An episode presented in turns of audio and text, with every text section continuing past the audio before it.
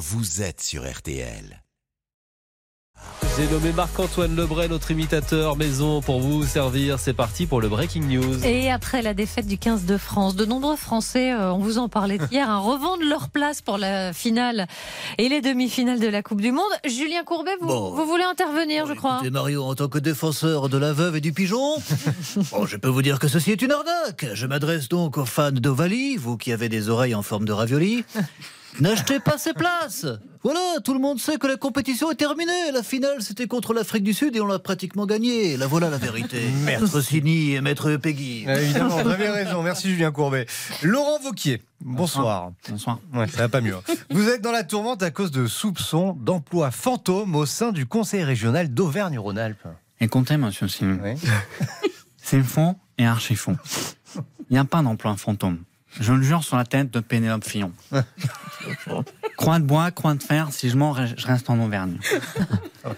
Je peux justifier du rôle de tous mes collaborateurs. Par exemple, mon assistant, monsieur Casper, il fait un travail exemplaire, monsieur Casper. Ou encore monsieur Lachose Adams, mon bras droit.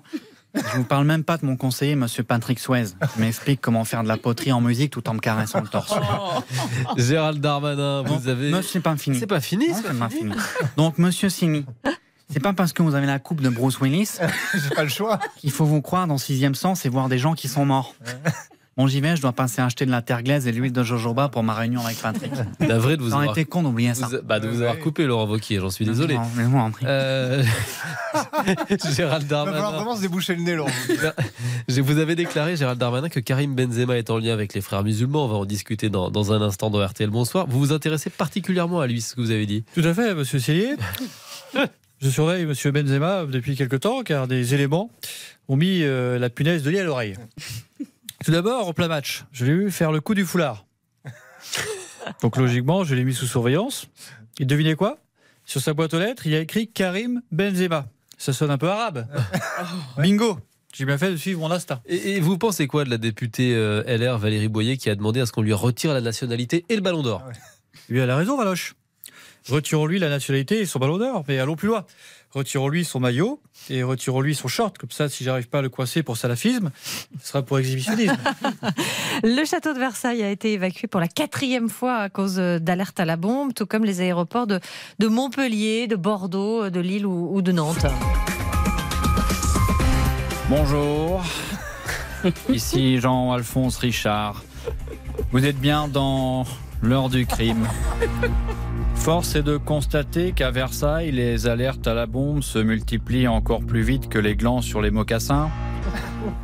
On a affaire à ce qu'on appelle dans le vocabulaire compliqué de la criminologie des fils d'up. Mais les doutes du ministère de l'Intérieur sont tout autres et l'enquête se dirige donc naturellement vers Karim Benzema. La police perquisitionne donc le téléphone de Karim et là pour l'expert chargé du dossier, le brigadier Pichounet, c'est le choc. Il n'avait encore jamais vu un iPhone 14 de près. Karim est découvert et les réactions affluent. Valérie Boyer demande à ce qu'on lui retire la nationalité et son forfait mobile de 140 gigas avec interdiction de jouer à Angry Birds. Tandis que de son côté, Gérald Darmanin affirme un lien évident entre Benzema et les frères Scott, les frères Bogdanov et les frérots de la Vega. Merci beaucoup Jean-Alphonse, merci beaucoup Marc-Antoine Lebray. Dans un instant, on va rebondir sur cette actualité, les accusations de, de Gérald euh, Darmanin. Est-ce prouvé? Quel est le rapport du footballeur à, à l'islam? On va essayer de s'interroger avec le spécialiste en France des frères musulmans, justement, Michael Prazan. À tout de suite sur RTL. RTL Bonsoir jusqu'à 20h.